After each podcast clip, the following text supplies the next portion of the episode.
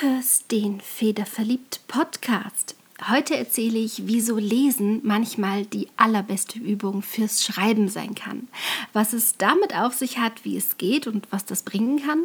Wir klären alle Fragen. Viel Spaß dabei!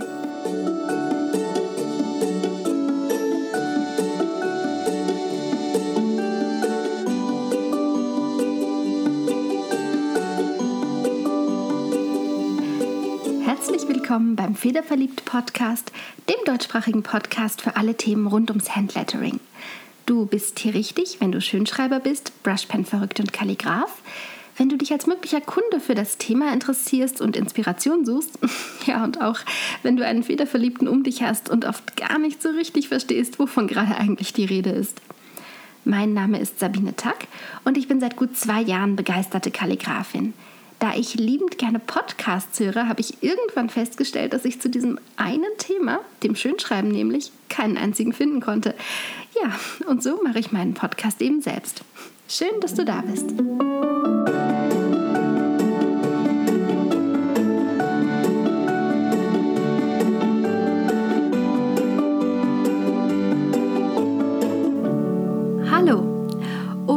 Lesen soll es heute also gehen, beziehungsweise um eine ganz besondere Übungstechnik. Dazu komme ich gleich.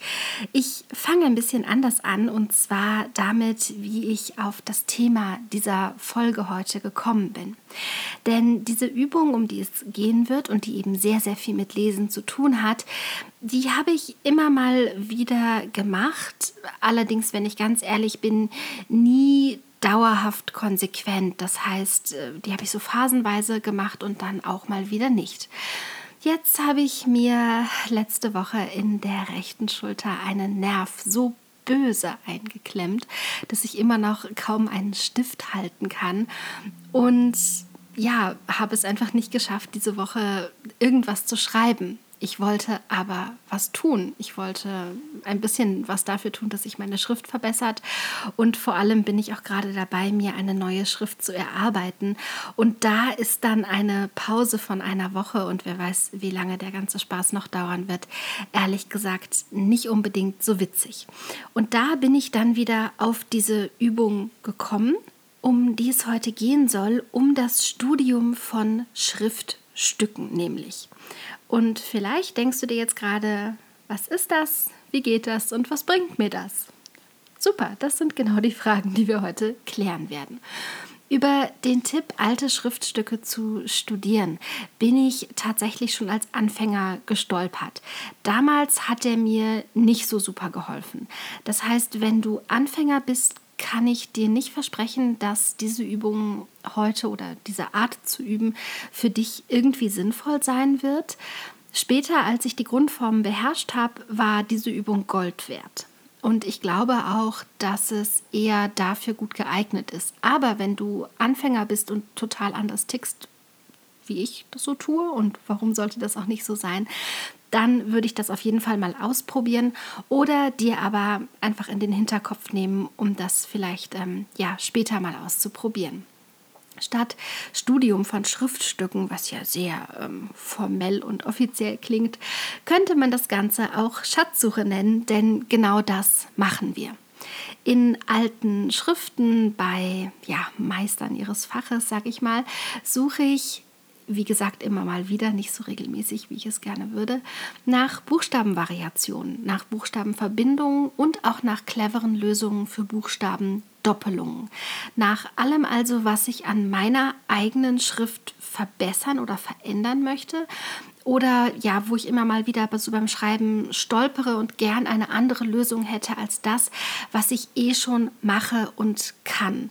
Das heißt, wenn ich immer mal wieder merke, dass ich mit bestimmten Buchstabendoppelungen zum Beispiel Probleme habe, dann gehe ich sehr gezielt hin und schaue danach. Oder wenn ich sage, ah, der Buchstabe, der gefällt mir einfach nicht so, wie ich den schreibe oder das muss doch irgendwie noch anders gehen, dann schaue ich danach. Und was ich da ganz oft finde, das ist wirklich pures Gold. Denn ähm, ja, es gibt so viele Varianten, an die ich nie gedacht hätte, auf die ich nie gekommen wäre. Buchstabendoppelungen, die auf einmal nicht mehr irgendwie plump und gequetscht, sondern sehr, sehr elegant wirken. Oder auch, ähm, das habe ich neulich erst entdeckt, wieder ganz neue Arten, Verzierungen an Buchstaben anzubringen. Also diese Flourishments zu schreiben. Ich finde es großartig. Ich gehe wahnsinnig gerne auf diese Schatzsuche. Und wenn ich das so erzähle, dann ahnst du es vielleicht schon, das Ganze ist zugegeben ein klitzekleines bisschen zeitaufwendig. Ich setze mich also wirklich hin, und ähm, nehme mir irgendein altes Schriftstück, sei das äh, in einem Buch oder online, wo ich die finde, dazu kommen wir gleich noch, oder auch was ausgedrucktes und ähm, ja, trüffel mich dann durch die Zeilen und durch die einzelnen Buchstaben und schaue, was mir so gefällt. Und weil das zeitaufwendig ist, beschränke ich mich pro Übungseinheit, also pro Einheit, in der ich mich wirklich bewusst hinsetze und lese und diese Texte studiere, auf maximal drei Fragen beziehungsweise auf drei Buchstabenvarianten, die ich gern verändern würde, also auf drei Dinge, nach denen ich Ausschau halte. Das könnte dann zum Beispiel so aussehen, dass eine Frage lautet, wie anders könnte ich das große P gestalten? Das ist so ein Buchstabe, mit dem ich immer mal wieder meine Problemchen habe. Die zweite Frage wäre dann, und wo wir schon beim P sind, wie sieht es eigentlich mit dem großen B aus? Denn das ist der zweite Buchstabe, mit dem ich immer wieder Probleme habe. Und dann würde sich bei mir da auch noch das große R anschließen. Aber das ist eigentlich mit dem P schon fast abgefrühstückt, weil ja die, die, diese Grundelemente fast die gleichen sind. Und die dritte Frage könnte dann zum Beispiel noch sein, finde ich eine elegante Lösung für ein doppeltes F, bei dem sich ja oft die F-Striche in die Quere kommen, wodurch das Ganze dann so ein bisschen gedrungen aussieht. Das ist zumindest etwas, das mir in meiner Schrift immer wieder auffällt. Und ehrlich gesagt, wenn ich mir diese drei Fragen jetzt so angucke, dann ist das fast schon zu viel Stoff für eine Unterrichtseinheit. Ich würde das also wahrscheinlich splitten und in einer Übung auf die Fragen zu dem P und dem B kommen oder mich darauf konzentrieren und dann diese F-Doppelung in einer zweiten Übungseinheit separat angehen. Aber nur, dass du, dass du weißt, also das sind jetzt keine riesigen Fragen, die ich mir stelle, sondern das sind wirklich einzelne Buchstaben, einzelne Buchstabenverbindungen, auf die ich dann eingehe. Das ist eine Variante quasi lesend zu lernen, nämlich mit gezielten Fragen an die Sache ranzugehen.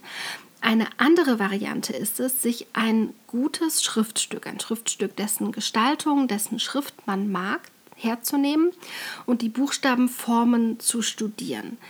Dabei werden dann so Fragen relevant wie, was genau mag ich daran so? Was spricht mich eigentlich an? Was davon könnte ich in meine eigene Schrift übertragen? Du siehst schon, in welche Richtung das geht. Das sind also zwei Varianten quasi mit diesem ja, Studium von Schriftstücken mit dem Lesen zu lernen. Einmal, ich habe eine gezielte Frage und schaue dann in alten Texten danach oder aber ich schaue mir die alten Texte an, gucke mir an, was mag ich, was mag ich nicht, warum, wie wurde das, wurde das gemacht, wie wird es umgesetzt und wie kann ich das nehmen und in meine eigene Schrift übersetzen wie auch immer du dich jetzt an dieses Schriftstudium gesetzt hast, also quasi offen oder mit gezielten Fragen. Nach diesem ersten Übungsteil, in dem wir gelesen haben, kommt der zweite und in dem schreiben wir wieder. Du hast es dir wahrscheinlich schon gedacht, denn das gerade ja entdeckte und gedachte, das muss schließlich auch irgendwie umgesetzt werden. An der Stelle mein Tipp beziehungsweise das, wie ich denke, wirklich an der Stelle gute Vorgehen wäre in zwei Schritten zu arbeiten. Im ersten Schritt solltest du versuchen, das zu kopieren, was dir gefällt. Also Buchstaben, einzelne Buchstaben wirklich mal so zu schreiben, wie sie geschrieben wurden. Und das Ganze dann im zweiten Schritt an deine Schrift und an deine Art zu schreiben anzupassen. Das wäre das Optimum.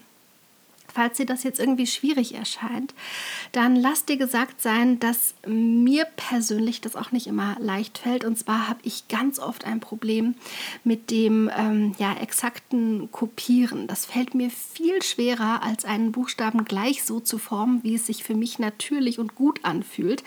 Deswegen bin ich schon mal schludrig und lasse diesen ersten Schritt weg. Dabei ist der ehrlich gesagt ziemlich wichtig, denn wenn ich es schaffe, einen Buchstaben wirklich so nachzuschreiben, wie ich den irgendwo geschrieben sehe, dann kann ich dabei lernen bzw. ja auch so nachfühlen, wie die ursprüngliche Armbewegung beim Schreiben wohl war, wie die Feder geführt wurde.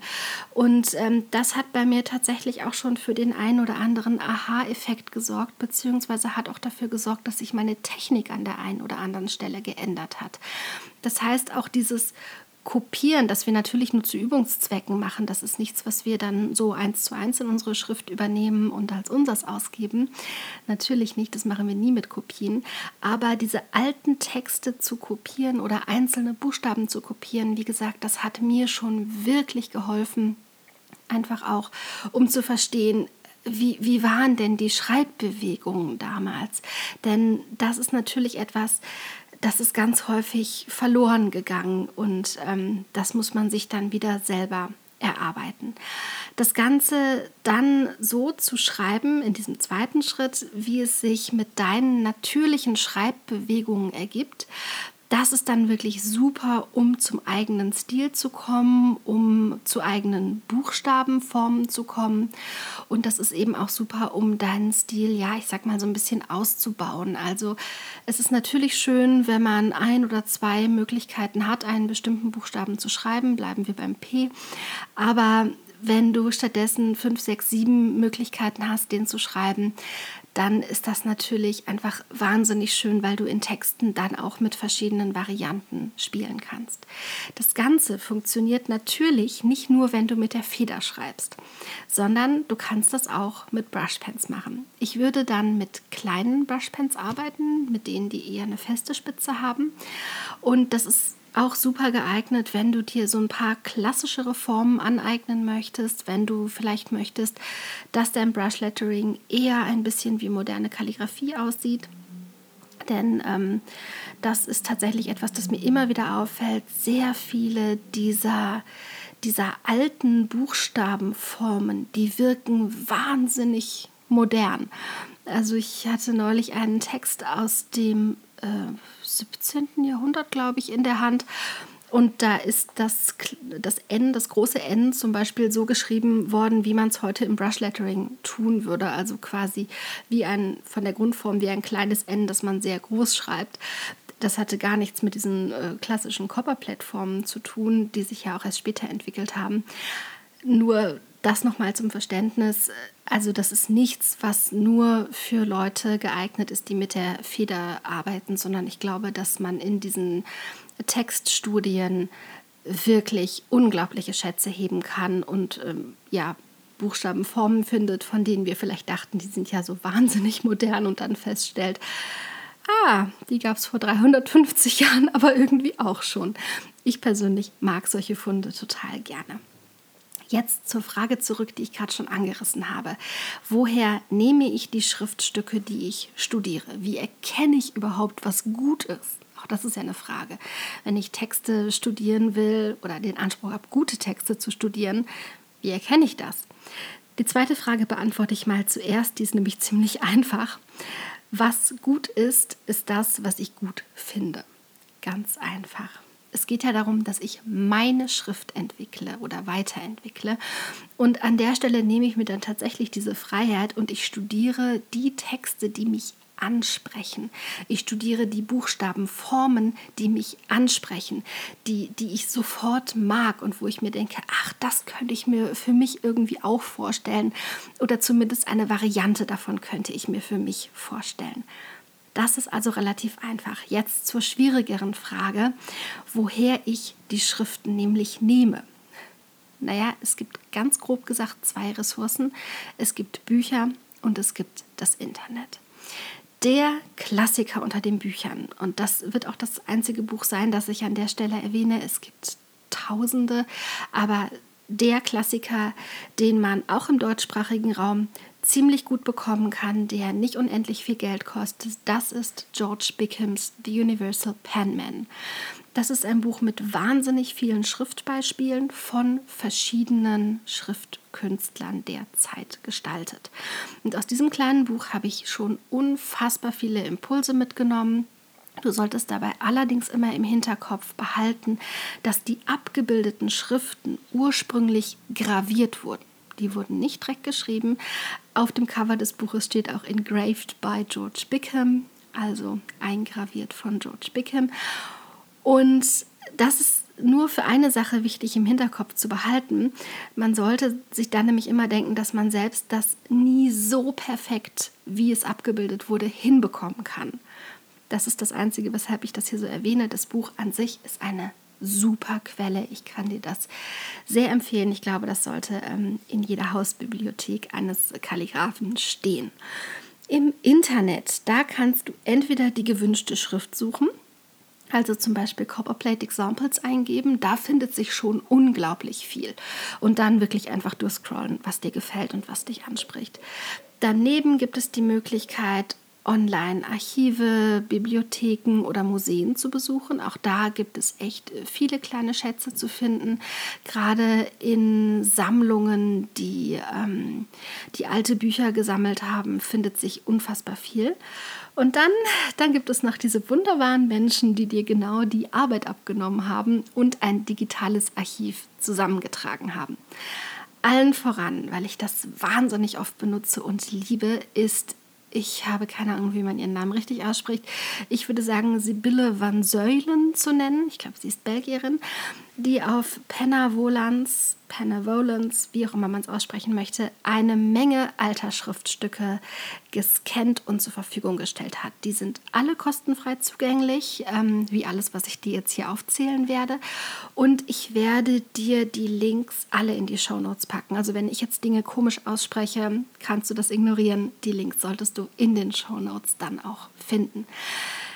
Das ist super. Sibylle hat ähm, verschiedene ja, Textbücher äh, gescannt, zusammengetragen. Und das Schöne ist, sie hat das auch nach Schriften so ein bisschen aufgeteilt. Also es gibt zum Beispiel da eine große Abteilung zu Italien. Das ist äh, die Schrift, ähm, an der ich quasi gerade sitze und die ich mir erarbeite mit, äh, mit Hilfe einer Lehrerin. Und ähm, es gibt ganz viele Copperplate-Beispiele. Also das ist das ist ein Schatz. Ich liebe diese Seite, die gibt es. Ich weiß nicht, ich glaube, ich kenne sie seit anderthalb, zwei Jahren. Und das ist was, worauf ich immer, immer, immer wieder zugreife. Daneben haben auch noch David Grimes und Christopher Yoki umfangreiche Online-Archive. Die findest du auf massgrimes.com und yokipencompany.com. Auf iampath.com findest du einiges und natürlich auch bei dem äh, ja, wunderbaren Dr. Vitolo unter zenarian.com. Wie gesagt, die Links packe ich dir alle in die Show Notes und diese Online-Archive sind zum Teil sehr, sehr umfänglich. Natürlich gibt es neben diesen Quellen, die ich dir jetzt genannt habe, noch unfassbar viele weitere. Wenn man da einmal anfängt, ist das auch so ein ja, kleines Kaninchenloch, an das man immer tiefer krabbelt. Die, die ich dir jetzt genannt habe, die sind meiner Meinung nach ein wirklich guter Ausgangspunkt für die Suche. Und ehrlich gesagt sind die auch, ich habe es gerade schon erwähnt, so umfangreich und umfänglich, die dürften dich eine ganze Weile beschäftigt halten von den ja, alten Meistern zu lernen und zu studieren, wie sie Buchstaben gebildet und damit wohl auch irgendwie Schrift verstanden haben. Das ist für mich wahnsinnig hilfreich dabei gewesen, an meinem eigenen Stil und ich habe es gerade schon erwähnt, auch an meiner Technik zu arbeiten. Mal ganz davon abgesehen, dass ich daneben noch wirklich, wirklich viel gelernt habe diese ja, besondere Art der Übung, ich habe es eingangs schon erwähnt, die mache ich nicht ständig und ich habe jetzt wieder festgestellt, wie schade das ist. Ich möchte ganz dringend wenigstens an einem Tag in der Woche diese Art der, ja, der Weiterbildung für mich fest in meinen Kalender eintragen. Ähm, wenn ich mir so angucke, was ich nämlich schon gelernt habe, obwohl ich immer nur so fluktuierend gearbeitet habe und diese langen Pausen zwischen den Einheiten hatte. Und obwohl ich nicht richtig dran geblieben bin, ähm, also wie viel ich trotzdem davon schon gelernt habe, dann bin ich ehrlich gesagt sehr gespannt, wie viel weiter ich erst komme, wenn ich das ganz regelmäßig mache. Das kann ich dir, wie gesagt, sehr ans Herz legen. Und das ist auch so eine Übung, da kann man sich mal abends mit einem ausgedruckten Blatt Papier oder einem Buch auch einfach mal ins Bett legen und eine halbe Stunde sich schöne Schrift angucken das ist ja auch schon was. Dann machst du eben diese, diese zweite, diesen zweiten Teil der Übung, nämlich das Schreiben am nächsten Tag. Das ist auch überhaupt kein Thema.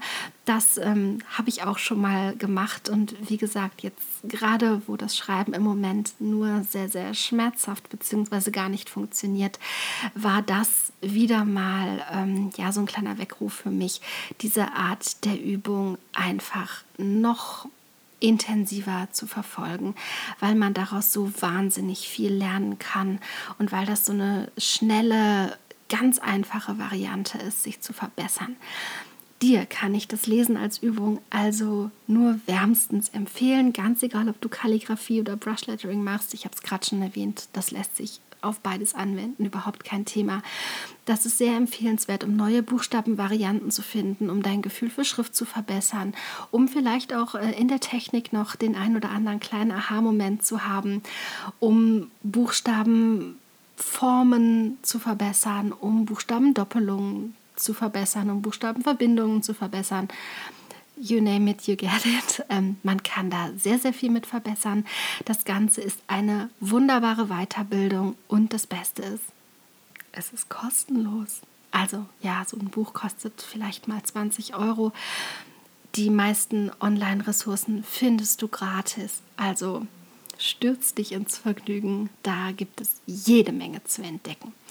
Und das war es auch schon für diese Woche. Was jetzt noch fehlt, das ist das Wort der Woche. Heute habe ich mir ein Zitat von Henrik Ibsen rausgesucht, das da heißt, Leben heißt dunkler Gewalten Spuk bekämpfen in sich, dichten Gerichtstag halten über sein eigenes Ich. Ich hatte mir ja für den Oktober ein bisschen düstere und schaurige und traurige Zitate herausgesucht, passend zum Monat. Und da hat der Ibsen jetzt für mich als Abschluss sehr gut reingepasst. Das war's. Ich hoffe, du hast jetzt auch Lust bekommen, nach alten Schriften zu suchen und mal zu schauen, was die so an Buchstabenvariationen bereithalten.